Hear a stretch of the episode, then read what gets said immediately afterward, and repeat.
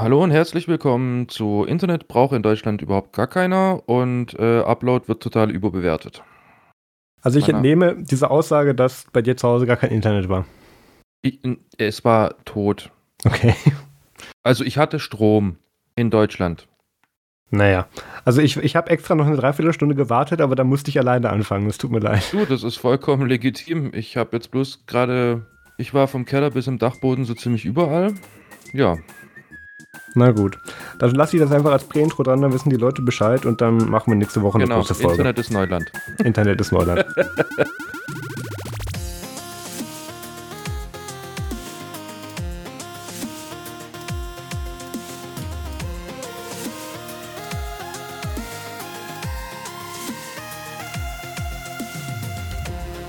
Hallo und herzlich willkommen zum Nerd zum Podcast Folge 85. Heute ist der 31. August 2019. Mein Name ist Mars Quabeck und mit dabei ist heute keiner, weil der ist leider verhindert, deswegen ich diese Folge alleine aufnehme. Daher wird die Folge etwas kürzer werden, aber ich habe trotzdem ein paar Themen mitgebracht, die ich auch im Alleingang mit euch durchsprechen kann und äh, wir gucken einfach mal. Eventuell kommt der Pierre auch noch dazu, weiß ich noch nicht genau, mal schauen. Ähm, fange ich mit dem an, was seit letzten Woche passiert ist. Ähm, ich war ja überrascht, nachdem ich eigentlich in der vorherigen Folge über E-Scooter ausführlich in meinem Erfahrungsbericht geredet habe, dass da so wenig Backlash kam. Ähm, es kamen die üblichen Stimmen mit, ja, das ist ja aber trotzdem keine Lösung und ach, sollen doch alle lieber normales Fahrrad fahren. Aber größtenteils wurde das recht positiv aufgenommen. Von daher vielen Dank. Freut mich, dass man über solche Themen auch noch normal reden kann mit euch. Ähm, in dem Zug bleiben wir bei E-Mobilität in Anführungszeichen. Ich bin jetzt diese Woche ein, äh, diese ganze Woche äh, lang mit meinem E-Bike zur Arbeit gefahren. Das sind 30 Kilometer hin und zurück. Ähm, das habe ich jetzt auch mal eine Woche durchgezogen und, und der Nerd, der sich nicht sehr viel bewegt, der wird sich ungefähr die, äh, den Muskelkater vorstellen können, den ich gerade habe.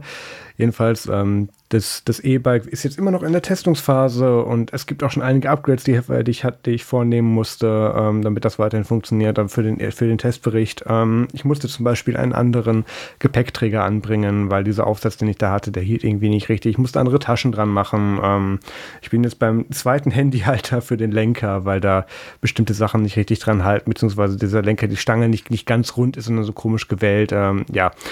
Hätte man sich alles voll Gedanken drüber machen sollen, habe ich aber nicht gemacht. Deswegen habe ich es jetzt, kommt dann alles in meinem Testbericht.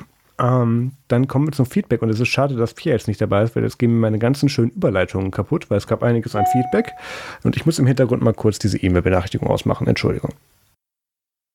So, es gab einiges Schönes an Feedback. Ähm, wir haben uns ja bei der letzten Folge beim MFG Musikfilm Gametyp noch gefragt, warum wir denn ähm, bei den Matrix-Filmen dieses Re Regie-Drehbuch-Duo von den Wachowskis im Kopf hatten, obwohl das dann ja Schwestern waren. Und ähm, haben wir dann auch recht schnell Feedback von Larissa über Twitter bekommen, die uns gesagt hat, ähm, das lag daran, die beiden haben die Matrix-Filme gemacht, bevor sie sich als trans geoutet haben und waren deswegen damals als Brüder bekannt. Aber jetzt sind sie eindeutig Schwestern, da sie mittlerweile offen als Frauen leben. Vielen Dank, Larissa, für die Info habe ich tatsächlich absolut nicht mitbekommen. Ähm, erklärt sehr wohl, warum wir da Bruder im Kopf hatten, aber jetzt ist es natürlich klar. Ähm, ja, ich, es, Larissa hat auch noch ganz viel anderes Feedback gegeben. Das wird jetzt hier aber den Rahmen sprengen in dieser Single-Folge. Deswegen, das, das hebe ich auf. Das rede ich vielleicht mit, mit dem Pierre dann noch in einer anderen Folge durch. Ähm, dann gab es ja noch einige Verwirrung über unsere Spotify-Podcast-Statistik, Musikauswertungen, also wo wir sehen konnten, welche oder wo wir nicht sehen konnten, welche Zuhörer, sondern dass Zuhörer bestimmte äh, Musikinterpreten eben auch abonniert haben oder hören, wenn die unseren Podcast abonniert haben. Und da war dann ein HDHTT dabei, ich weiß immer noch nicht, wie man das ausspricht. Und da hat mir dann der Peter Mack, liebe Grüße an dieser Stelle, auch nochmal geschrieben, ich glaube, an dem, in der Statistik bin ich schuld, ist totaler Schmarrn, aber ich kann dabei gut mein Hirn abschalten und das Stresslevel senken. Ähm, also das war dann anscheinend Peter. Ich bin jetzt auch sehr gespannt, weil uns hören ja tatsächlich schon ein paar hundert Leute über Spotify, also den Podcast selber. Und ähm, wenn jetzt nur Peter da in dieser Statistik mit reinfällt oder wenn da allein er, weil das ist jetzt kein Künstler, der jetzt so viel verbreitet ist, das dürfte keine große Schnittmenge, Schnittmenge vorhanden sein, wenn er trotzdem so hoch bei uns in der Statistik auftaucht, frage ich mich, wie das tatsächlich erhoben wird, diese Daten. Ob das nur Accounts aus bestimmten Ländern sein dürfen, die dann in diese Statistik reinfallen oder so. Das ist alles noch nicht so ganz transparent. Da wünsche ich mir noch ein bisschen mehr Arbeit von Spotify, aber die haben da auch schon einiges angekündigt, was noch kommen soll. Jedenfalls glaube ich, dass diese Statistiken, die wir da letzte Woche durchgesprochen haben, noch sehr, sehr einseitig sind und ähm, dass da eigentlich sehr viel mehr zur ganzen Geschichte gehört. Gut, dann kommen wir jetzt zum Follow-up. Ähm, und wir meine ich ich, das ist wie immer ungewohnt. Ähm, wir haben vor einigen Wochen äh, in einer Folge über diesen Logitech, äh, über dieses Logitech-Debakel mit den Funktastaturen gesprochen, wo es eben darum ging, ähm, bestimmte Unifying-Receiver, beziehungsweise alle Unifying-Receiver, das sind diese äh, USB-Dongles mit dem Sternchen drauf, können eben abgehört, beziehungsweise können überbrückt werden. Und ähm, weswegen Pierre und ich die dann aus sämtlichen Unternehmenseinsätzen verbannt haben. Und Logitech hat sich jetzt gedacht, hey, knapp zwei Monate her, wir bewegen uns mal und liefern ein Update nach, was nicht so viel bringt. Sie haben tatsächlich zwei Sicherheitslücken geschlossen von irgendwie acht, ähm, ja, oder, oder sechs, wenn man die beiden alten nicht dazu zählt, ist auch völlig egal, immer noch zu wenig. Und ähm, haben eben gesagt, hier, diese beiden Sachen werden jetzt geschlossen und damit meinen sie genau, ähm, dass man jetzt eben nicht mehr das den Pairing, äh, beziehungsweise dass man jetzt nicht mehr unterwegs mitschneiden kann, ähm, sondern man kann jetzt nur noch mitschneiden, wenn man beim Pairing-Vorgang mitgeschnitten hat, beziehungsweise kann dann nur noch das Signal übernehmen. Ähm, das senkt in der Tat den Risikofall ein bisschen, weil die meisten Geräte sind ja in der Regel schon gekoppelt und ähm, werden nicht jedes Mal neu authentisiert. Von daher ist das Risiko, dass man da was mitschneiden kann im richtigen Moment tatsächlich sehr viel geringer, ähm, ist aber trotzdem bei einer groß genugen Firma, wenn man sich da irgendwo zentral im Innenhof hinstellen kann, immer noch groß genug. Und ähm, es, es tut tatsächlich auch, was das andere, die andere Sicherheitslücke war, dass sie einen von deren Präsenter, ähm, also von diesen Präsenter-Tastaturen, ähm, die keine Tastaturen sind, aber als solche missbraucht werden können, dass die auch nicht mehr angreifbar sein sollen. Aber den ganzen anderen Schmarrn, den wir besprochen haben, haben sie leider trotzdem noch offen gelassen und ähm, haben auch nicht die Absicht, das zu schließen. Das ist wieder hier, da wird jetzt hier wieder Funktionalität vor Sicherheit gestellt, weil Logitech ja von Anfang an nicht unbedingt das Problem, damals haben sie es noch als Mehrwert verkauft, ähm, dies, diese ganze Unifying und was das andere, Speed Pairing, die, die Gaming-Variante davon, ich weiß den Namen schon nicht mehr, ist auch egal, haben sie es eben so gemacht, ähm, die haben gesagt, hey, wir machen jetzt hier ein Basisprotokoll, was sehr überschaubar ist von der Komplexität und tun da alle unsere, alle unsere Hardware mit verknüpfen, damit wir sicherstellen können, dass auch noch zehn Jahre später die Hardware, die wir auf den Markt bringen, weiterhin damit kompatibel ist. Und dementsprechend ähm, sind dann natürlich auch noch ganz alte Geräte drauf, deren Software oder Firmware nie dafür geschrieben war, bestimmte Features von dem Protokoll zu unterstützen, ähm, dementsprechend gar nicht darauf ausgelegt. Und deswegen würden sie, wenn sie diese anderen Sicherheitslücken mitzumachen, zwangsläufig ältere Hardware abhängen. Und das möchten sie natürlich nicht. Ähm, ist eine interessante Diskussion, finde ich eigentlich für und wieder. Ähm, es ist jetzt natürlich einfach zu sagen, im Unternehmenseinsatz Nägel mit Köpfen machen und sagen, da muss die alte Software, die alte Hardware in dem Fall ja sterben, ähm, damit die Software auch sicher sein kann. Ähm, Gibt es auch natürlich ein Für und Wider und es ist natürlich völlig inakzeptabel, wenn dann ein Consumer zu Hause seit Jahren seine Maus nutzt und die dann beim nächsten Update nicht mehr funktioniert. Ähm, ist jetzt auch sehr einfach zu sagen, ähm, ja, Logitech hättet ihr euch da mal beim, beim Schreiben der Software Gedanken über die Sicherheit gemacht, aber es, es ist nun mal an dieser Stelle zu spät. Es bleibt zu hoffen, und das ist leider, es ist leider wirklich nur eine Hoffnung, weil davon liest man in den Changelogs und auch in den Analysen dieser Firmware-Updates einfach nichts, dass Logitech in Zukunft, wenn sie Geräte rausbringt, diese, Sicherheitslücken schon bei Design eben schließt, beziehungsweise gar nicht da irgendwelche Ansatzmöglichkeiten liefert. Aber davon sieht man nichts. Also aktuell sieht es so aus, dass die auch weiterhin neue Geräte und, und auch aktuelle Geräte mit der anfälligen Firmware weiterhin ausliefern und auch entwickeln werden. Und ähm, damit fällt nun mal in den meisten Unternehmen und auch bei dem geneigten Privatanwender, der Wert auf Sicherheit legt, Logitech dann einfach vom Tisch. Weil da kann man dann sagen, ja, hier ist, wenn du Glück hast, ist es nicht angreifbar, weil sich keiner dafür interessiert, aber das ist nun mal kein Sicherheitslevel, mit dem man fahren kann, finde ich. Finde ich sehr schade, weil Logitech ist nach, also auch einer meiner Lieblings ähm, ja, Angebote bzw. Anbieter. Ich habe den, ich hab den Trackball gehabt, Pierre hat ja auch den Trackball im Einsatz. Ich habe die äh, Performance MX und die Performance MX Pro seit Jahren im Einsatz. Ich habe eine Logitech-Tastaturen gehabt. Ja, ist ein bisschen doof. Also aktuell würde ich sagen, kauft Sachen mit Kabel und ähm, behaltet dieses Update-Tool im Auge. Wenn euch das Sachen für eure ähm, Geräte anbietet, dann solltet ihr diese Updates auch schlicht und sehr schnell installieren. Und es ist tatsächlich auch nicht nur über Mac und Windows möglich. Was heißt, da muss man kurz zurückrollen. Vor ein paar Monaten war es ja noch so, oder vor, der, vor ein paar Wochen in der Folge haben wir es ja auch erzählt. Logitech hat ein Up eigenes Update-Tool, was so von Haus aus kaputt war und auch, der, auch auf der Website so versteckt, dass man äh, so quasi gehofft hat, hoffentlich findet es der Kunde nicht, dann müssen wir es auch nicht ver verbessern oder fixen. Ähm, also das war so kaputt, dass, dass das hauseigene Tool von Logitech zum Updaten schlichtweg nicht die Verbindung mit dem Server, wo die Update-Files liegen, aufbauen konnte. Das ist schon mal schlecht für ein Update-Tool. Ähm, das haben sie jetzt wohl verbessert. Es gibt jetzt auch mittlerweile wieder eine funktionierende Version für Mac und Da weiß ich nicht, ob das eine, ein Aufwand ist, den die betrieben haben oder ob das irgendein Community-Mitglied war. Über das äh, GNOME-eigene Firmware-Tool können jetzt dann auch ähm, Linux-Nutzer eben ihre Geräte darüber patchen und kriegen da dann auch so genauso wie die anderen, sobald die Files zur Verfügung stehen, die Updates durchgereicht. Also auch Linux-User können ihre Geräte und sollten diesen natürlich auch updaten. Gut, dann kommen wir zum nächsten Thema. Ähm, auch immer noch ein, nein, nicht Thema, auch noch Follow-up. Wir haben vor einigen Wochen darüber geredet, dass alle, so ziemlich alle Smart Assistants über Google bis Amazon, ich sage jetzt bewusst nicht die, die Triggerwörter, ähm, bis hin zu Bixby, obwohl das ja keiner verwendet, außer die drei Leute bei Samsung, ähm, Sachen auswerten lassen von Fremdfirmen. Das heißt, äh, du machst eine Aufnahme, da geht ein Transkript oder ein Audiomitschnitt dann eben an, eine Dritt, an einen Drittanbieter, der dann eben das Ganze entweder transkribiert oder aufarbeitet im Sinne von, hey, äh, wurde damit die Anfrage be beantwortet oder auch nicht. Und wenn das eben nicht der Fall war, wurden darüber dann halt ja, Bugs geschrieben, beziehungsweise es wurden Verbesserungsvorschläge zurück an die Entwickler geschrieben, in den meisten Fällen. Und je nachdem, wie man fragt, wurden von bestimmten Anbietern natürlich auch diese Anwendungen beziehungsweise Mitschnitte ausgewertet, um da eben werbewirksam mit umgehen zu können. Das ist wiederum rechtlich eine ganz andere Sache.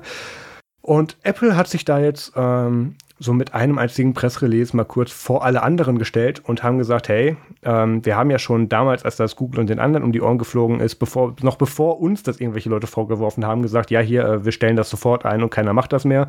So nach dem Motto, wir wussten ja nicht, dass das Leute stören könnte, außer dann, wenn es Leute stört. Naja, ähm, und haben es halt sofort eingestellt, dass diese Sachen transkribiert und ausgewertet werden. Und das wird auch in Zukunft eingestellt bleiben. Man kann aber ein Opt-in machen. Also ich wiederhole, standardmäßig bleibt es als Opt-in. Das heißt, die Sachen werden nicht automatisch mitgeschnitten bzw. transkribiert. Ähm, aber du kannst sagen, wenn jetzt zum Beispiel irgendwie, und das, das ist hier vom Design her noch nicht ganz erklärt, das wird, werden wir dann bei der nächsten Keynote von Apple sehen in ein paar Wochen, ähm, wird es so sein, dass wenn eine Anfrage zum Beispiel nicht ordnungsgemäß beantwortet werden konnte oder umgesetzt werden konnte, dann kann man sie sagen, hey, schick das bitte an Apple, beziehungsweise ähm, man kann da eben einen Schalter umlegen, mit dem dann weiterhin dann diese ähm, Auswertungen getätigt werden können und darüber dann der Dienst verbessert werden kann. Ähm, die Transkription bzw. die Transkripte der bisherigen Audioaufzeichnungen ähm, bleiben aber weiterhin in Anführungszeichen öffentlich, die werden weiterhin ausgewertet, was ich ein bisschen interessant finde, weil da, da hätten sie eigentlich noch einen Schritt weitergehen können und sagen, hier und alles, was wir bisher haben, fassen wir jetzt nicht weiter an und äh, hoch und heilig versprechen und so. Machen sie aber leider nicht. Die bisherigen ähm, Transkripte werden weiterhin verwendet und ähm, da da kann man auch tatsächlich nicht mehr draus outopten. Ähm, wenn man aber in Zukunft sagen möchte, äh, ich möchte nicht, dass Transkripte verwendet werden sollen, dann muss man halt komplett Siri und die äh, Diktierfunktion deaktivieren. Das ist, das ist immer noch nicht optimal, ist aber trotzdem bei weitem fairer, als was die anderen Anbieter anbieten, wenn sie überhaupt was anbieten. Ähm, ich hätte mir schon gewünscht, dass das mit diesen Transkripten weiterhin auch optional, beziehungsweise jetzt dann auch optional werden würde, ist aber leider nicht der Fall. Andererseits äh, betont auch Apple nochmal, dass es 0,2 Prozent der Anfragen waren, die bisher ausgewertet werden und äh, Siri erhält rund 10 Milliarden Anfragen pro Monat.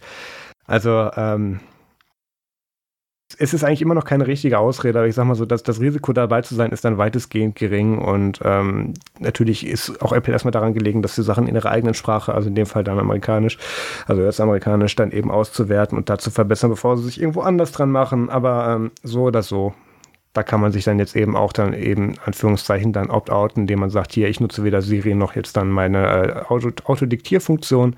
Und wenn man das deaktiviert, werden die Sachen dann auch nicht mehr transkribiert. Und auch außerdem, wenn man, selbst wenn man in, in Zukunft das Opt-in macht, werden diese in Zukunft diese Audioaufnahmen nur noch und ausschließlich von Apple-Mitarbeitern angehört und transkribiert, nicht mehr von Fremdfirmen. Das war ja einer der Sachen, die oft vorgeworfen wurden obwohl es mir am Ende des Tages relativ egal ist, wer es denn dann macht, obwohl es überhaupt, weil, weil es ja überhaupt schon jemand macht. Aber gut, ähm, das, das ist nochmal ein weiterer Schritt, wo sie sich quasi vor alle anderen gerade gestellt haben und sagen, so, hier könnte, so könnte das richtig gehen. Ähm, ja, finde ich, finde ich sehr gut, weil äh, ich bin mir ziemlich sicher, dass wir in den nächsten Jahren da noch einige Lawsuits dann äh, gerade ähm, rund um Apple und Amazon sehen werden und äh, beziehungsweise Google und Amazon. Und ich denke, dass Apple sich hier jetzt dann sehr gut positioniert hat, um da die nächsten Wochen und Monate zumindest, wenn es dann damit losgeht, relativ sicher noch bei zu sein. Gut, dann bleiben wir noch kurz bei Apple und kommen direkt zu schlechten Nachrichten. Es, fing, es ging eigentlich gut los. Ähm, es ist so, dass iPhones über Jahre mit bösartigen Implants in, infiziert waren. Implants ist ein ein Begriff, den finde ich, das heißt, den in der Überschrift falsch verwendet. Wir kommen aber gleich zum Inhalt davon. Ähm, es gibt bestimmten Quellcode, den man auf Websites einbetten kann und wenn man dann mit einem mobilen Gerät diese Website besucht, werden bestimmte Subsysteme aktiviert, ähm, es werden bestimmte in der, in, der, äh, in der Sandbox werden bestimmte Zugriffe ausgehebelt. Das kann man über Webseiten einbetten und es gab jetzt offensichtlich, und das ist von Google Project Zero, also der äh, Sicherheitsinitiative und den Security Researchern aus dem Hause Google und Project Zero haben das jetzt eben auch dann an Apple eskaliert und haben es dann dort dann auch, äh, also das nennt man immer so schön Responsible Disclosure, eben dann weitergegeben, dass die eine Chance hatten, da ein Update auszurollen, bevor sie es public gemacht haben. Das ist jetzt auch passiert. Ähm, es gab wohl mit diesen Implants eine Möglichkeit, dass wenn man eine bestimmte Seite oder mehrere bestimmte Seiten besucht hat, dann einen Schadcode auf sein Handy gespielt bekommen hat, beziehungsweise iPhone in dem Fall, äh, mit dem man dann tatsächlich weitgreifende Zugriff auf so ziemlich alle, alle ja, Systeme des Handys bekommen konnte.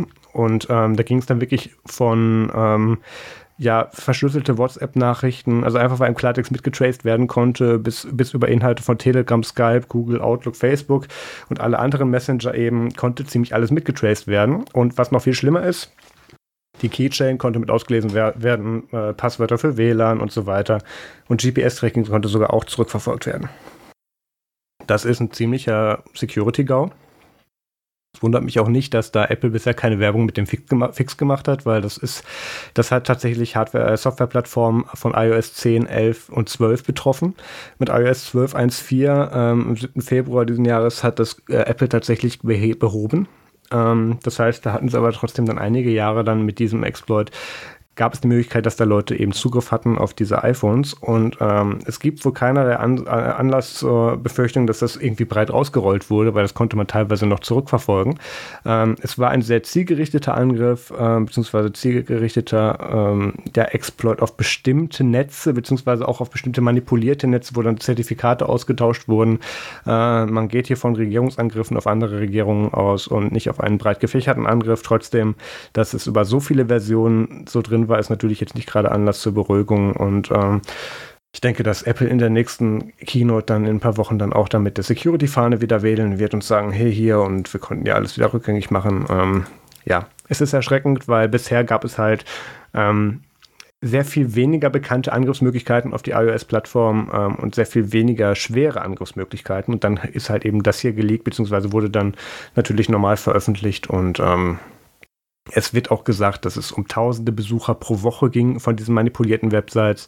Und das ist dann tatsächlich schon eine ganze Menge, die mir auch Sorgen bereitet.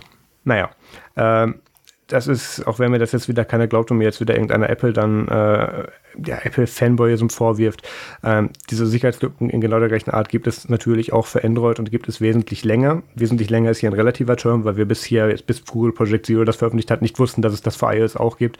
Aber ähm, das, das ist halt, weiß Gott, nichts Unbekanntes. Es ist halt jetzt nur der, einer der ersten bestätigten Fälle, wo sie auch auf der iOS-Plattform dann eben bekannt wurden. Gut.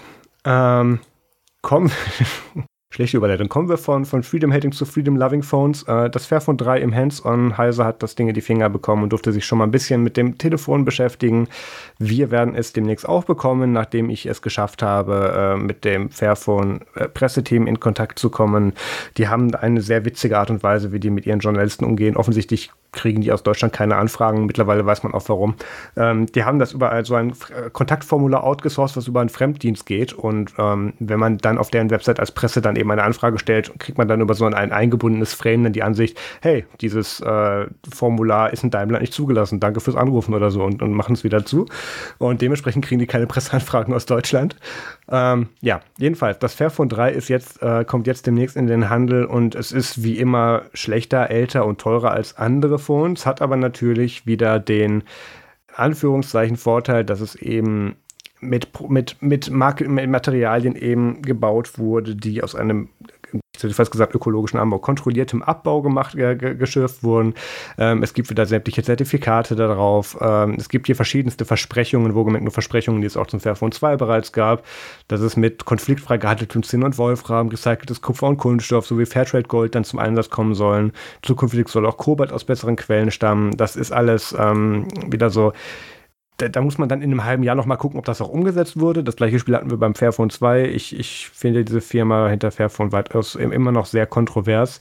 Ähm, bleiben wir aber kurz beim Phone. Ähm, wiegt 187 Gramm, durchaus schwerer als normale Phones. 5,7 Zoll Display mit einer Auflösung von 2160 x 1080 Pixeln und mit einem Display aus Gorilla Glass 5.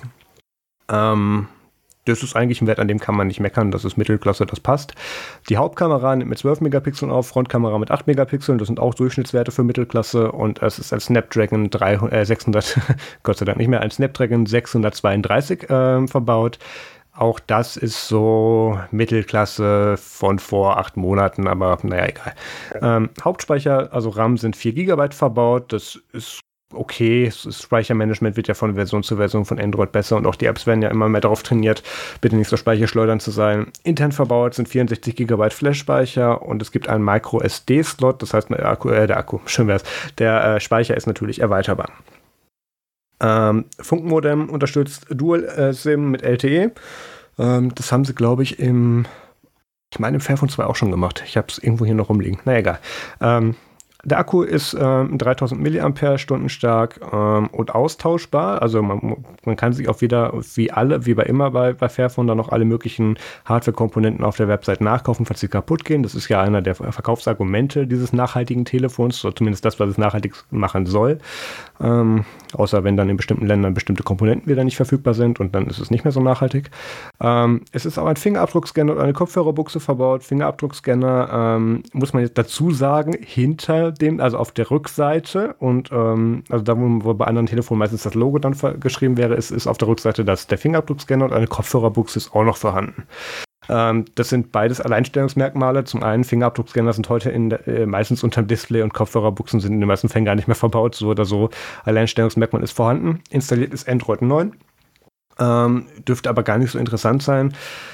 Obwohl ich, äh, ich, ich glaube tatsächlich, ich habe auf dem MWC ja mal mit ein paar Executives von denen gesprochen. Ähm, die haben gemeint, dass die meisten das tatsächlich mit dem vorinstallierten Android 9 einfach verwenden und da gar nicht an der Software schrauben. Obwohl ich es natürlich aus dem Enthusiastenkreis eher kenne, dass die meisten Leute, die sich solche Telefone besorgen, dann hingehen und machen da entweder Selfish drauf äh, oder Nemo, was auch immer sie wieder beleben, äh, machen da irgendwie UB-Ports drauf oder was auch immer eben oder eine alternative Android-ROM. Ähm, das ist ja dieses, in Anführungszeichen, ultimative Hacking-Device. Und weswegen ich da so ein bisschen säuerlich gegenüber bin, ist, ich habe ja auch mal versucht, für dieses Telefon zu programmieren. Ich habe es damals versucht, im Magic Device Tool einzubinden. Und ähm, wenn da halt ein Telefon mit, mit diesen ganzen Gedanken drumherum um Nachhaltigkeit eben in den Händen hast und dann ist die Software so kacke geschrieben, inklusive der Firmware, dass du das Ding einfach, dass du quasi sehr wenig damit machen kannst im Gegensatz zu anderen Telefonen von der Kernel-Entwicklung bis über die Fastboot-Level.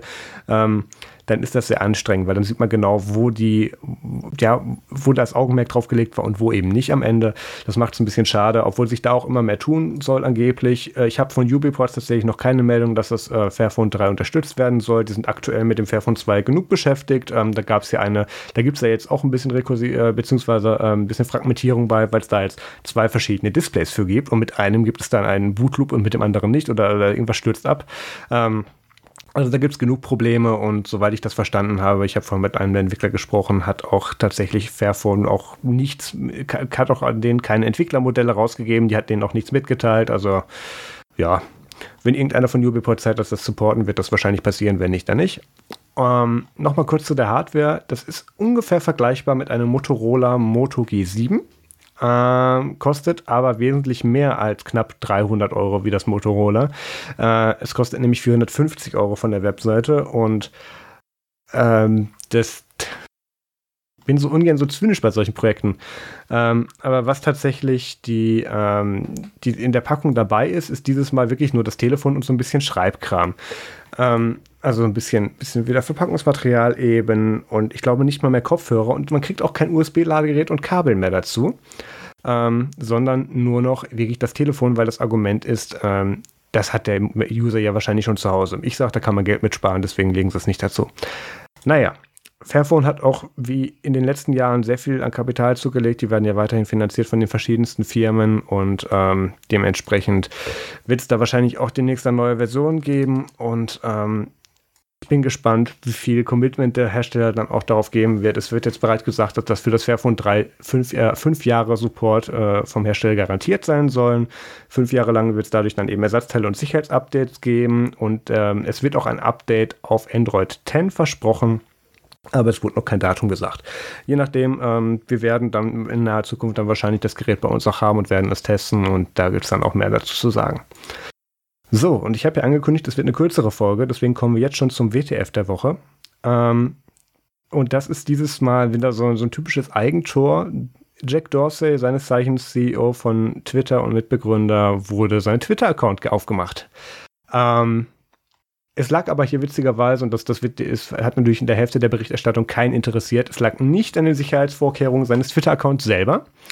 Ähm, sein Passwort wurde nicht geleakt, was auch immer, also seine E-Mail-Adresse auch nicht, alles soweit so gut. Aber er nutzt, also, hm, warte mal, so rum gesagt muss ich die Aussage rückgängig machen. Ähm, er ist Opfer seiner eigenen Sicherheitsvorkehrungen geworden. Dadurch, dass er eben mit seinem äh, in seinem Twitter-Account auch einen Zwei-Faktor-Code verbunden hat, den er über sein Handy generiert, beziehungsweise den er per SMS bekommt, wurde er eben von außen kompromittiert, indem sein Account, beziehungsweise sein, SM, sein SMS-Code, beziehungsweise seine Telefonnummer wurde eben abgespeist, in dem Sinne, dass man ähm, ja, also man hat, man kann ja manchmal anrufen, das, das mache ich gerade in ähnlicher Form auch mit Funk. Ähm, man kann anrufen und sagen, hey, ich möchte gerne diese Telefonnummer übernehmen auf meine SIM-Karte. Hier sind die Sachen, mit denen ich mich authentisieren möchte. Und da gibt es da sehr viel Social Engineering und dann ähm, kann man auch sehr schnell der Person am anderen Ende weismachen, ja, ja, gib dir mal die Nummer, um, obwohl man gar nicht der rechtmäßige Besitzer ist. Das ist hier offensichtlich passiert. Ähm, es wurde dann der Authentisierungscode abgefangen und damit ein bisschen äh, URL-Hijacking konnte dann offensichtlich Zugriff auf den Account hergestellt werden. Und es wurden sehr, sehr viele Tweets dann verbreitet mit Antisemitismus politischen Inhalten. Ähm, es wurde von einer Bombe im Twitter-Hauptquartier irgendwie geschrieben und ähm, ja, das hat alles irgendwie nur knapp eine halbe Stunde gedauert, bis der Account natürlich zu war.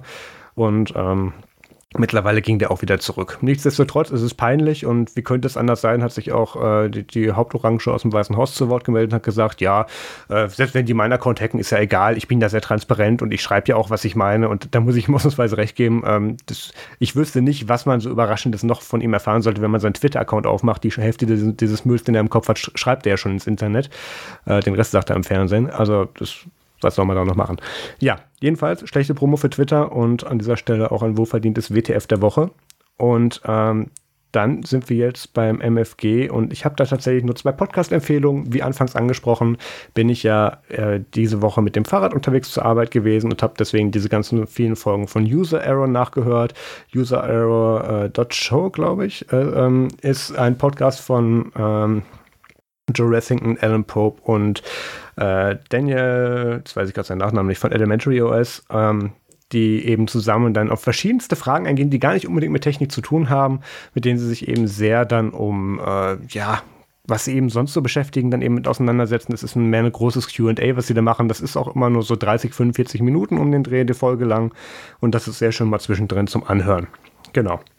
Dann kann ich noch den Vergecast empfehlen, ähm, was mich sehr freut an der Entwicklung vom Vergecast, also rund um Nilay Patel, Paul Miller und Dieter Bohn, die den ja wöchentlich bringen, ist, dass die Folgen mittlerweile sehr viel länger werden. Sie haben ja immer montags oder dienstags die Interview-Episode, wo sie dann mit irgendwelchen Executives reden. Die Folgen überspringe ich meistens, ähm, weil mir der Herr äh, Patel in, in, in der One-to-One-Konversation nicht so sehr gefällt. Aber wenn sie dann ihre gemeinsamen Folgen haben mit dem großen Team, ist es sehr interessant, weil da eben super unterschiedliche Interessensgebiete aufeinandertreffen ähm, und da auch sehr viele unterschiedliche Themen besprochen werden. Und die Folgen werden in letzter Zeit immer länger. Vorher waren es meistens so immer unter einer Stunde und mittlerweile sind es so unter zwei Stunden, wenn es so knapp unter zwei Stunden. Da geht sehr viel mehr rein. Das liegt auch daran, dass eben in diesen Monaten in der Technikwelt rund um The Verge eben sehr viel mehr passiert. Aber es gefällt mir sehr und kann man auch gut auf dem Weg zur Arbeit hören. So, dann war es das mit dieser kurzen Folge. Ähm, ich gucke dann, dass ich da mit dem Pierre dann irgendwie die Woche oder irgendwie nochmal dann was nachhole. Das wird dann noch ein bisschen mehr liefern. Und dann hören wir uns nächste Woche wieder. Macht's gut, bis zum nächsten Mal. Tschüss.